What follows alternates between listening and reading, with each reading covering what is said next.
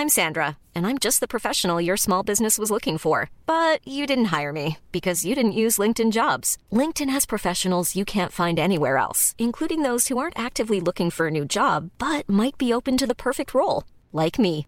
In a given month, over 70% of LinkedIn users don't visit other leading job sites. So if you're not looking on LinkedIn, you'll miss out on great candidates like Sandra. Start hiring professionals like a professional. Post your free job on linkedin.com/people today. Das Olympia-Update. Präsentiert von Sportradio Deutschland. Und wir schauen jetzt natürlich nochmal nach Peking. Da ist sie durch, die Kür der Damen. Und alle Augen sind da natürlich auf Kamila Valjeva gerichtet, die 15-jährige Athletin aus Russland, die in den letzten Tagen wirklich einiges Turbulentes erleben musste. Eine positive Dopingprobe mit, äh, ja doch, verbotenen Substanzen wurden da festgestellt.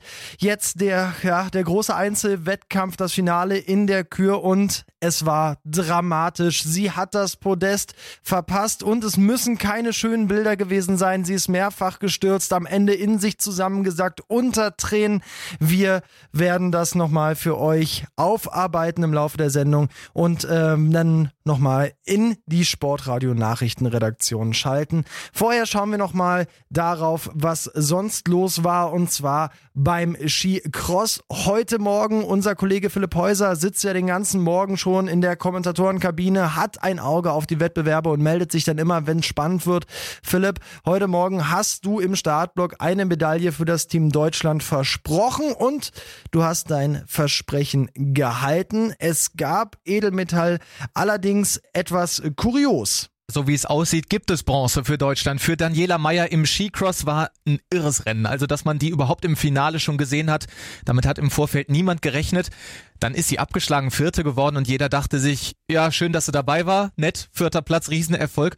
Und plötzlich hat das da wirklich im Ziel Minute um Minute gedauert. Es hat sich immer weiter verzögert, bis es dann auf einmal klar war, Fanny Smith die Schweizerin wird disqualifiziert bzw. kriegt die gelbe Karte, rutscht deswegen ans Ende dieses Rennens und Daniela Meyer rutscht eben vor auf Rang 3 und es ist dann im Skicross tatsächlich die erste Olympiamedaille für Deutschland jemals. Das klingt für Hammer. mich jetzt erstmal, aber ja, sorry Philipp, aber ein bisschen äh, seltsam. So eine gelbe Karte kenne ich jetzt eigentlich nur klassisch vom Fußball.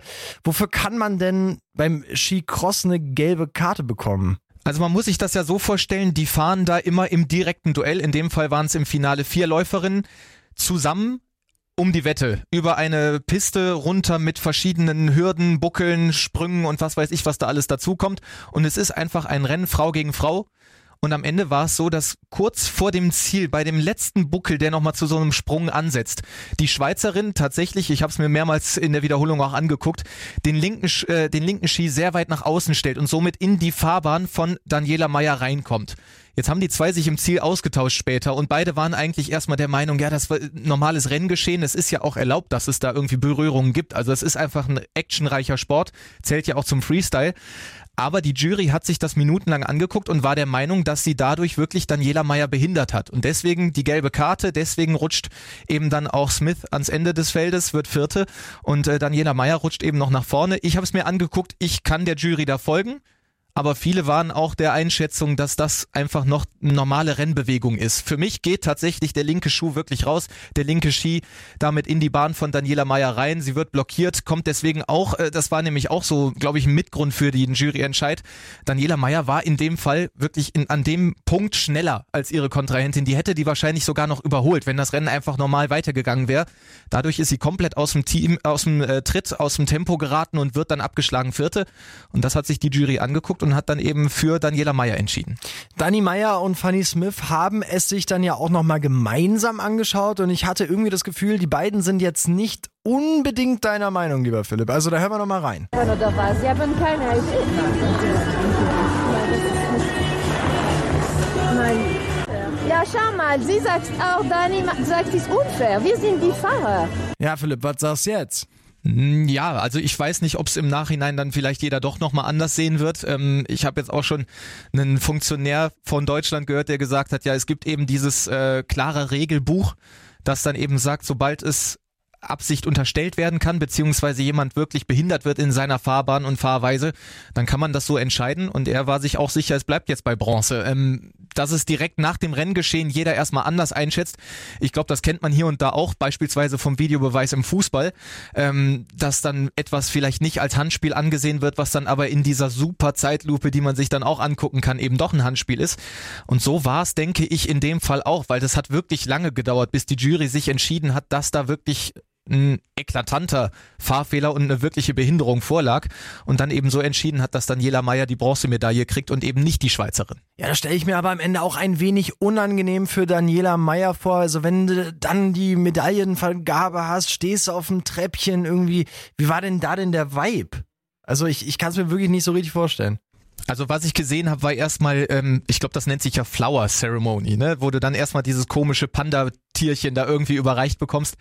Und äh, da liefen bei ihr auf jeden Fall die Tränen, weil es ist ihr größter Karriereerfolg. Die hat im Weltcup hier und da schon mal zweite, erste, dritte Plätze vor allem irgendwie mal belegt, aber war nie so ganz vorne mit dabei, hat immer zur erweiterten Weltspitze gehört und jetzt überhaupt für Deutschland die allererste Skicross-Medaille zu holen, jemals bei Olympischen Spielen, ist natürlich ein Riesenerfolg. Und sie hat auch im Nachhinein auch schon gesagt, ähm, bis das bei ihr ankommen wird, wird es mit Sicherheit bis heute Abend, eher bis morgen oder einen der kommenden Tage dauern.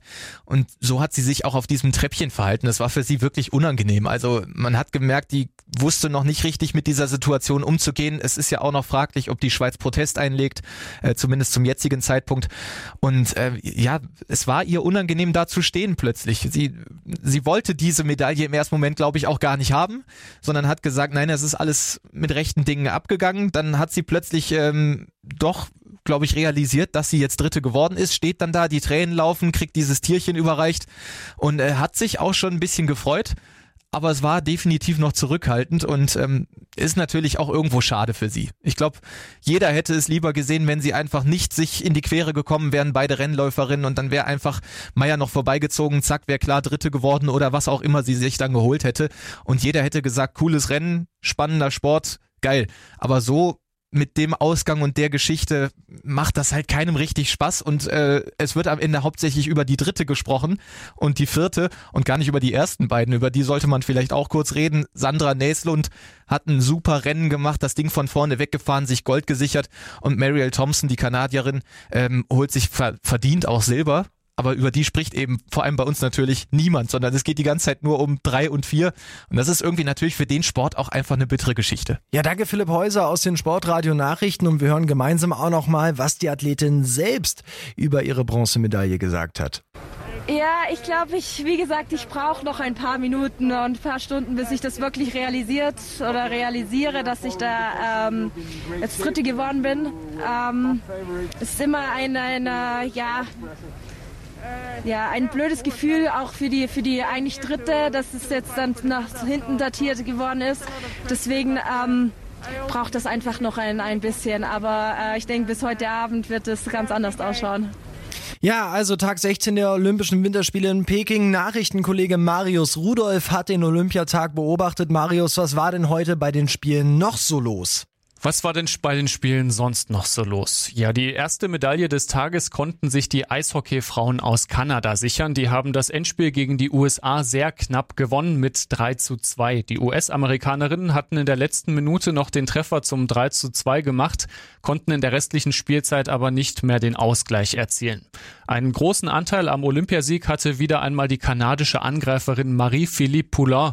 Zwei Treffer hat sie im Finale gemacht. Es waren ihre Tore 6 und 7 in olympischen Endspielen. Also wirklich bemerkenswert. In der alpinen Kombination ist heute auch die Entscheidung gefallen. Wer hat sich denn bei dieser Kombi aus Abfahrt und Slalom durchgesetzt?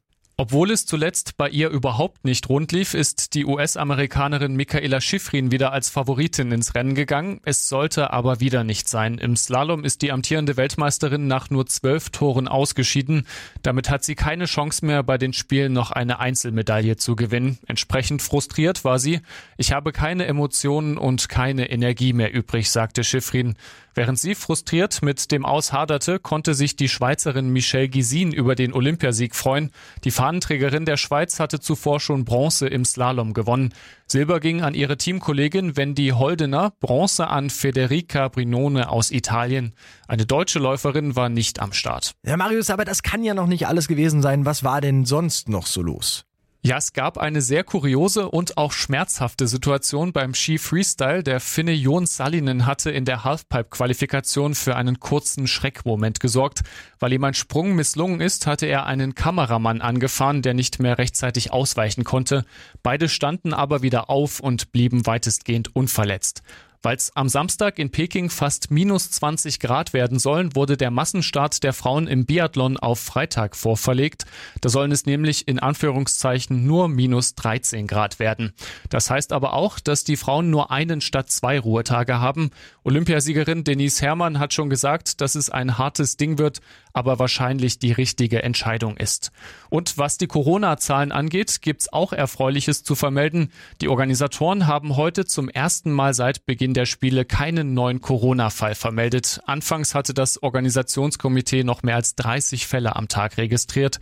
Jetzt hat sich die Lage aber scheinbar beruhigt. Dann erstmal vielen lieben Dank, Marius Rudolf aus den Sportradio Nachrichten. Es ging aber auch noch heiß her bei den nordischen Kombinierern. Meine lieben Sportfreunde da draußen. Wir erinnern uns, Terence Weber und Erik Frenzel wurden beide am Anfang der Olympischen Spiele positiv auf das Coronavirus getestet. Lange Zeit musste Erik Frenzel in einem Corona-Hotel ausharren. Es war nicht klar, ob er überhaupt noch mal an den Start gehen kann. Dann gab es aber gewisse Gewissheit, er durfte starten und heute gab es die große Entscheidung bei den nordischen Kombinierern und wir hören einfach nochmal rein, was da vorhin bei meinem Kollegen Philipp Häuser im Live Center los war. Und es gibt die nächste Attacke von den Österreichern. Fritz macht einen guten Eindruck, müsste jetzt vielleicht hier diese Abfahrt mal nutzen. An den Anstiegen hat es nicht geklappt, aber Vincent Geiger klemmt sich weiter dahinter. Der ist wie eine Klette. Ich hasse Kletten. Die kleben immer an den Jacken und man wird sie nicht los. Und genauso ist Vincent Geiger jetzt auch bei dem Österreicher. Bei Fritz, der bleibt da dran. Dasselbe gilt aber auch für Ryota Yamamoto. Die machen also Silber, Bronze und Blech untereinander aus, während Jürgen Graubach jetzt schon jubelnd in Richtung Tribüne dann die Fäuste reckt. Er kommt auf die Zielgerade, feiert da, nimmt natürlich schon das Tempo raus, hat hier ein super Rennen abgeliefert, sich im entscheidenden Moment absetzen können und fährt das Ding jetzt nach Hause, wird von seinen Teamkollegen, die sich schon die weißen Jacken übergezogen haben,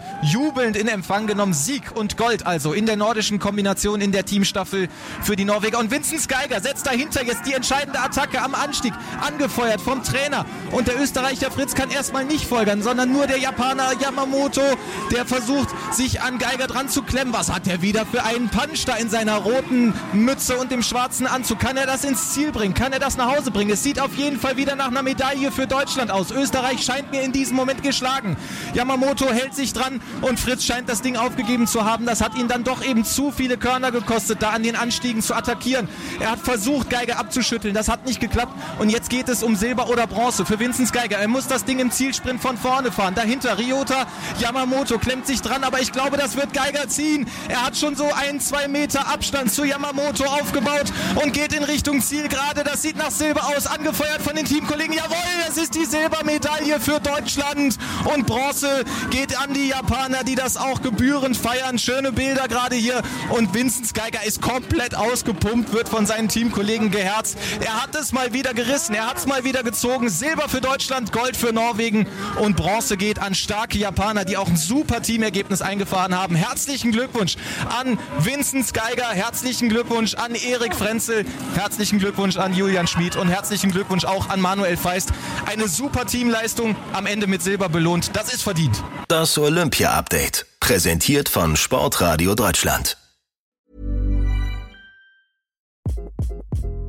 Hi, this is Craig Robinson from Ways to Win, and support for this podcast comes from Invesco QQQ the official ETF of the NCAA. The future isn't scary. Not realizing its potential, however, could be. Just like on the recruiting trail, I've seen potential come in many forms as a coach. Learn more at Invesco.com slash QQQ. Let's rethink possibility. Investco Distributors, Inc.